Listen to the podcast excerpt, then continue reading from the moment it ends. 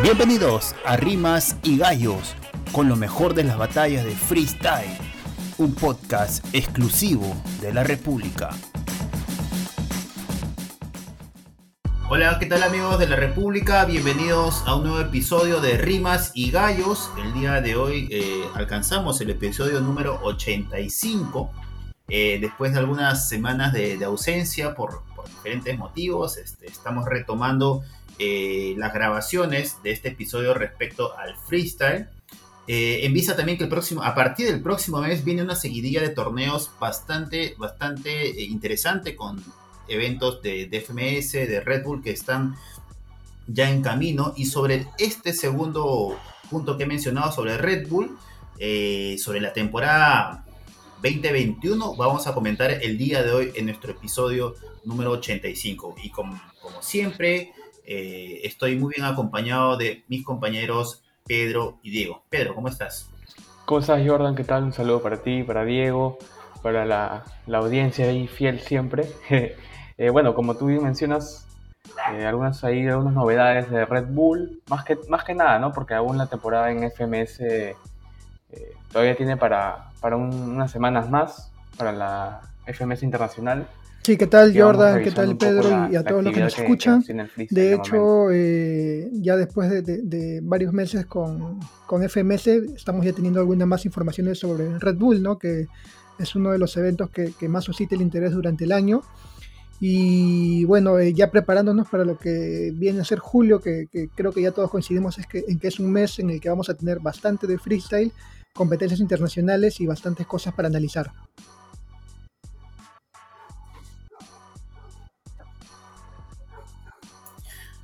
Antes de empezar el, tema de fondo, muchachos, había olvidado que en julio salgo de vacaciones. Ahora, ¿cómo hacemos? Ahí este, postergaremos las vacaciones para, para informar. Este, unas vacaciones de, para, España, de, para España, estar ahí con la, con la cobertura. Pero bien, a ver. no, nunca tanto. Este, a ver, este, sobre lo que mencionaba Diego al final, ¿no? Sobre el tema de Red Bull, sobre el interés que, que genera esta competencia. De ahí quiero, quiero arrancar. El tema de fondo es la temporada 2021 de Red Bull a nivel internacional y también vamos a tocar este, un poco lo, lo que ya sabemos de, Red Bull Perú.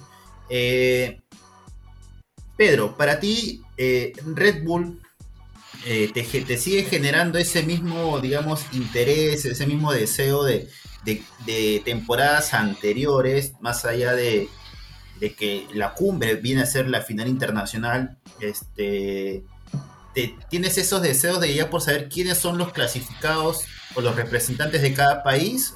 ¿O crees que por ahí un poquito FMS ha, opacado lo que, es, lo que era Red Bull eh, en los años anteriores?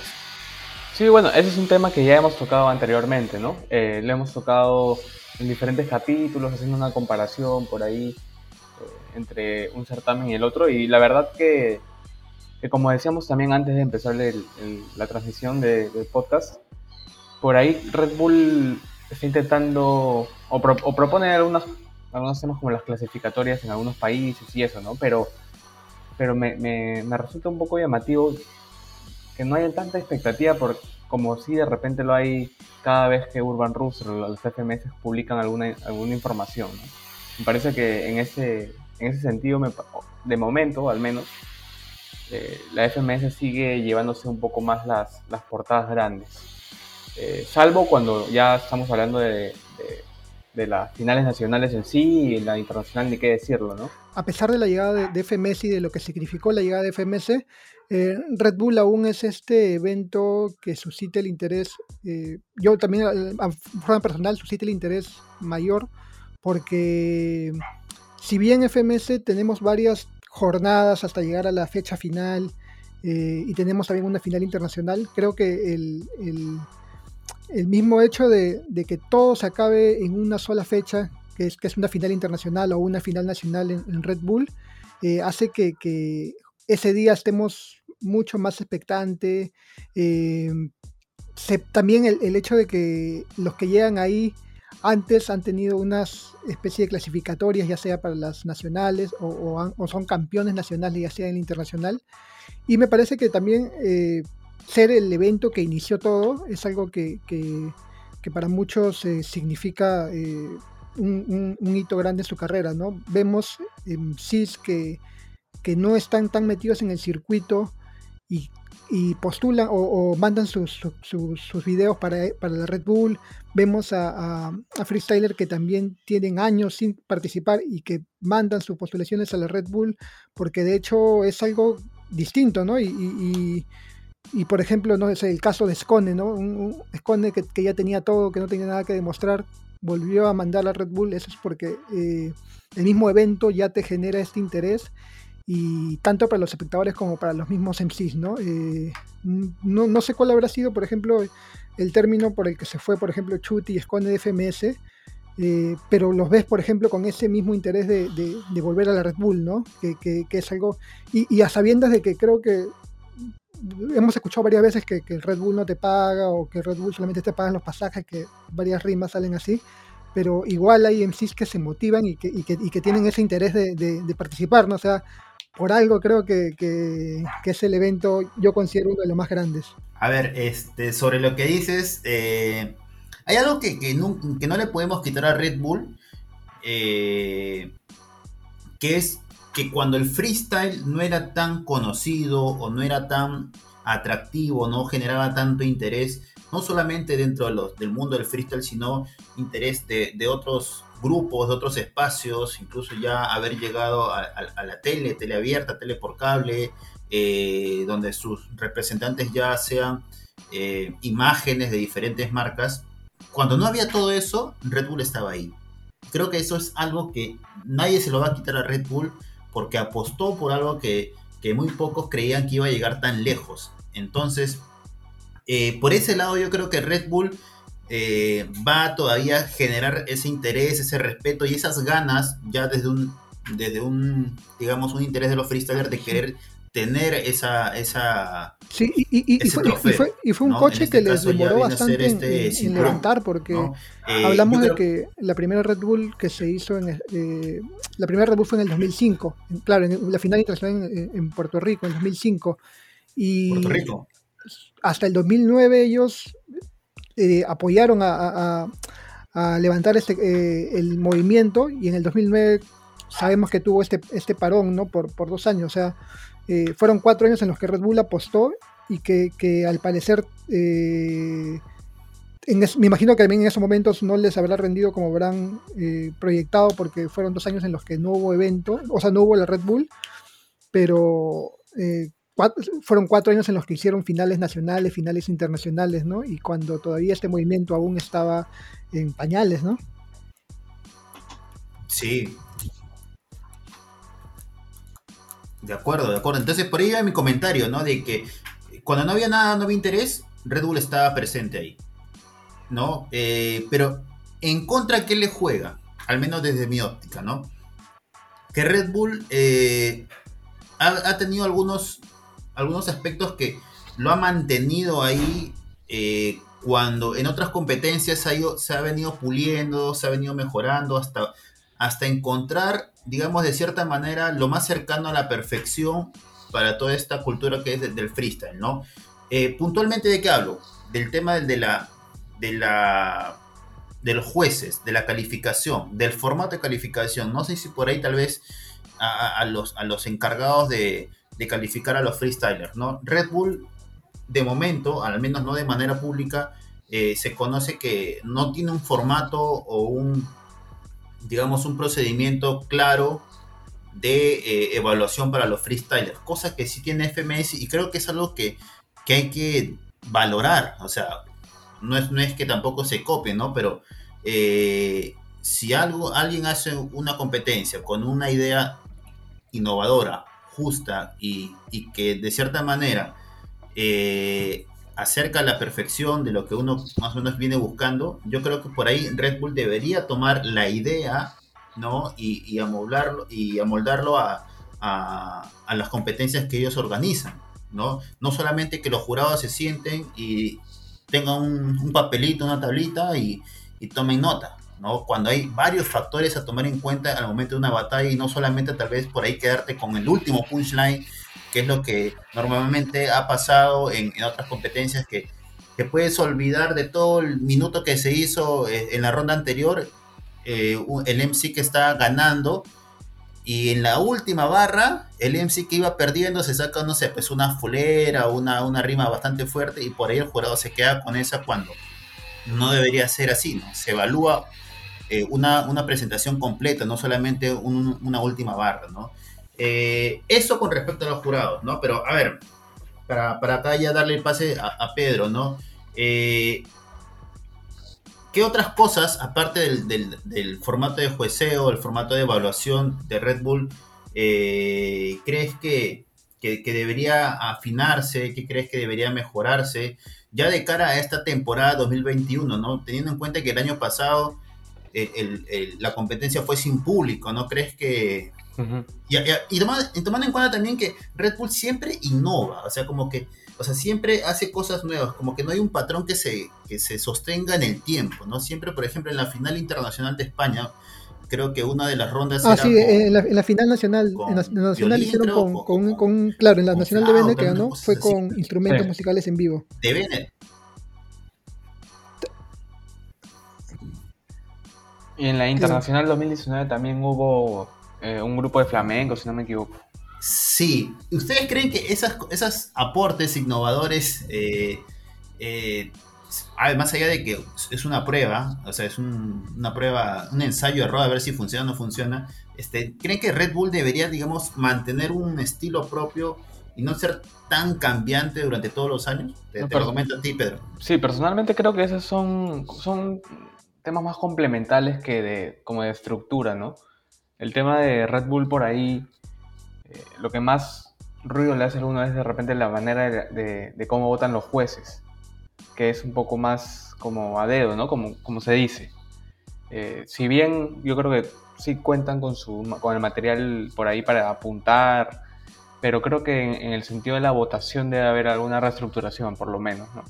Después, bueno, en temas de formato, eh, Red Bull sí se caracteriza por, por, ser un poco más dinámico en ese sentido, ¿no? Comparación de, de FMS. Creo que, que, cambiar eso, sumarlo a, a, un formato un poco más complicado, no sé qué tan, qué también le juegue.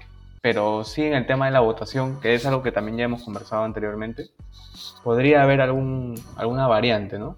Claro. ¿Y, y tú crees que eh, el título internacional de Red Bull sigue siendo, digamos, el trofeo máximo en cuanto a freestyle o ya FMS lo, ha, equipado? No, creo que sí, porque, a ver, la FMS internacional recién tiene una temporada que fue el año pasado y que aún está en, prueba, ¿no? Porque el año pasado recordemos que el, evento duró muchísimo. O sea, nosotros los que, los que fuimos... Eh, eh, acabamos, yo, yo llegué, llegué, a mi casa como a la una y media, dos de la mañana, porque el evento era más allá de que es lejos, o sea, la, extensión fue, fue muy, muy, muy, muy llamativo, ¿no?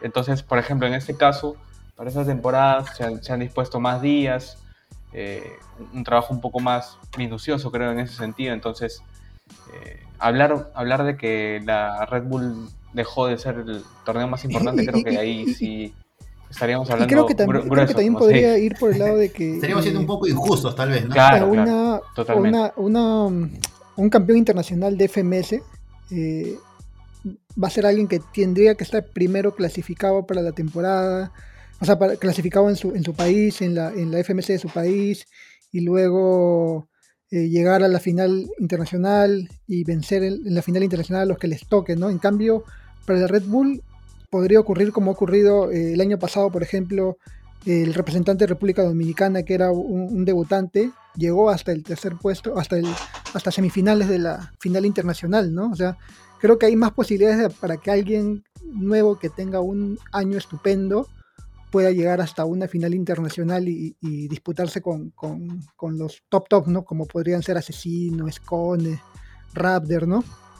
Me parece que eso también es algo que, pone a la Red Bull, se podría decir como que en, un nivel en el que no es un sueño tan lejano para alguien que recién está debutando en el circuito. Sí, a ver, otro, otro aspecto que yo este, siempre, siempre digamos, este, espero de Red Bull, eh, a ver, yo lo comentaba antes de grabar muchachos, es que al menos las, la etapa de clasificación, las regionales, eh, la pruebas de preclasificación no me llaman tanto el interés, ¿no? Porque se presentan muchísimos nombres, lo cual también es bastante este, eh, favorable, ¿no? Darle la oportunidad tal vez a personas que, nunca se, han presentado en plazas y por ahí por una audición la hacen muy bien y, su talento ya lo, lo, exprimen cuando ya están en un escenario.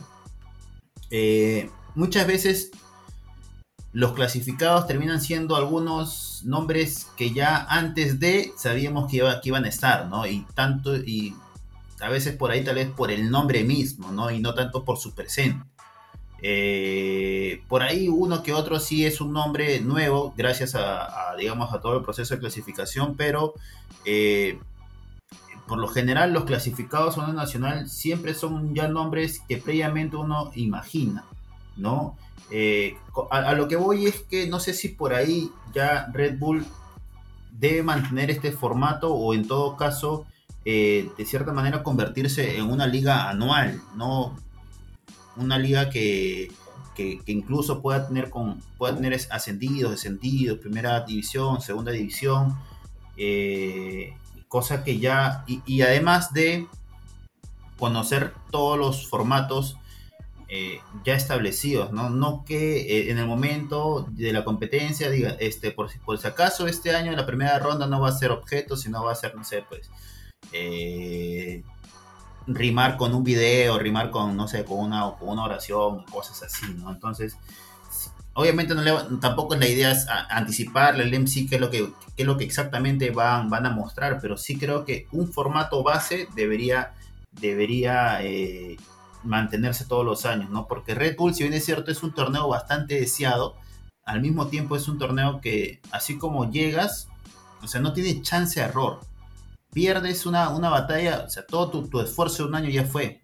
O sea, no hay chance de que eh, hay una zona de grupos y clasifican los dos primeros y así no, sino es, este batalla uno contra uno, pierde chao, ¿no? y por ahí eh, un MC que, ha tenido muchas jornadas buenas anteriores. Ese día justo, en la primera batalla no le fue bien, ya sea por miedo escénico u otras cosas, ya no tiene chance de recuperarse, ¿no? Creo que por ahí algunas, algunas cositas que, se pueden ir mejorando para este año, ¿no?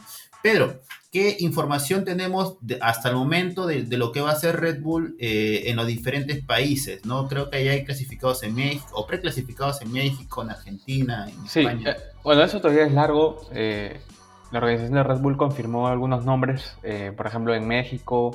en México tenemos 60 nombres y en Argentina de momento tenemos 15 recordemos que todavía son etapas preclasificatorias, faltan que, que se confirmen las audiciones de otros MCs. Eh, y bueno, en España en esos momentos se viene disputando también una de las, de las clasificatorias. Por ejemplo, tenemos muchas batallas, entre las que destaca Sweet Pain, por ejemplo, uno de los mejores creo de la FMS España, viene disputando su duelo ante Santi. Eh, Sara Socas contra Mister Ego, también una batalla bastante interesante, que, que, la tendremos de repente en la FMS España de 2021. Así que bueno, seguiremos informando. Eh, también tenemos eh, el dato de que Clan mandó su audición y que va a seguir intentando un, título que se le ha hecho muy esquivo, ¿no? si bien en, en el quinto escalón parecía que empezaría un legado importante un tema un poco más profesional, por decirlo de algún modo, eh, se la, se la, a puertas, ¿no? Porque es subcampeón, me parece. Red Bull y otras competencias. Ah, no, creo, creo, que también a la final llegó, llegó contra a, vos, a semifinales llegó la temporada pasada. En la final de eso. 2018, ¿no? O sea, ha estado bien cerca también de, obtener sí, el título, claro. Claro, en el 2018. Sí. Sí. Pero bueno, eh, esas son las novedades que hay hasta el momento y, bueno, como dijeron en el inicio del programa, tenemos también la, la FMS Internacional que se va a venir a fines de este mes, si no me equivoco, que va a durar todavía unos días más hasta, hasta julio. Y la USN la USN World Sub Cup, que es otro evento que también promete, ¿no? Listo, listo. Este, a ver, en cuanto a, a, perdón, a Red Bull Perú, eh, lo que se sabe es que se han abierto las, inscripciones que va hasta fines de julio. Iniciaron a, los primeros días, el primero, el primero de, junio, hay dos meses completitos para, para poder mandar audición. Y, y algo que comentamos en la previa que no lo hemos mencionado todavía es que, por ejemplo, qué coincidencia o qué da que pensar que los dos descendidos de FMS Perú hayan sido campeones nacionales de, Red Bull. ¿no? Hablo del caso de Choque y de, y de ambos, ambos campeones nacionales de Red Bull, que, no van a estar, ¿no? No sé si, si, bueno, yo creo que hablará para, da para, para tema de otro, otro episodio, pero eh, ¿a quiénes le gustaría ver este año, Diego? ¿A quién te gustaría ver este año en FMS eh, fijo? En FMS, perdón, en Red Bull Perú. De mi caso, por ejemplo, me gustaría ver por última vez, aunque sea que lo intente. Me gustaría ver a, Necros intentando nuevamente ese título. Sí, creo que, creo que se, sintió, se sintió muy rápido su, desligue de Necros de la, Red Bull, ¿no? Esas intenciones que tenía de, conseguir la Red Bull. Me parece que, muy pronto se alejó de, eso. Eh, a, mí me gustaría, bueno, nuevamente verlo a J. Creo que, creo que, aún tiene para, para, volver al Red Bull.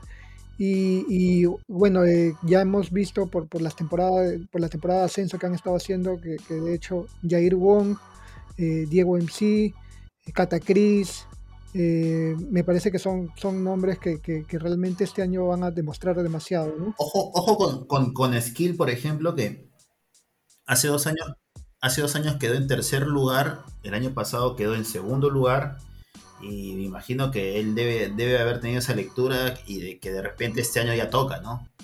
Eh, creo que eh, Skill es uno de los, de los que...